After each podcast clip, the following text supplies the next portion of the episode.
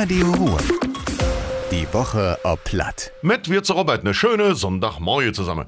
Der Ditzer Ortsteil Hompesch kriegt eine neue Brücke. Die Aalbrücke über den Malafinkbach aus der 30er Jahren wird abgerissen und durch den Neubau Ersatz.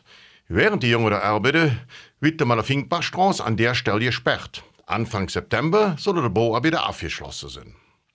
Weil der Buschbrandgefahr im Moment so hoch ist, erinnert die Feuerwehr bei uns in der Region daran, sich umsichtig zu verhalten. Denn auch den achlos fortgeworfene Zigarette, ein Lagerfeuer in der Nähe vom Busch oder auch die Katalysatoren von Autos können zu einem Brand führen, heset. Jons setzt sich Schild, wer irgendwo sieht, dass es brennt, soll direkt über den Notruf 112 der Feuerwehr alarmieren. Für die erste Dürener Firmenlauf werden noch Dirnehmer gesucht. Am 30. September jedet auf zwei Strecken rund um den Anna Kirmesplatz. Der Erlös geht an den Jode Zweck.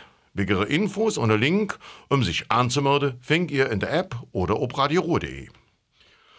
Auch der Energieversorger im Kreis Düre wird die Preise herabsetzen. So kostet Kilowattstunde Strom für die Kunden von der Stadtwerke Jülich auf 1. September 38,95 Cent.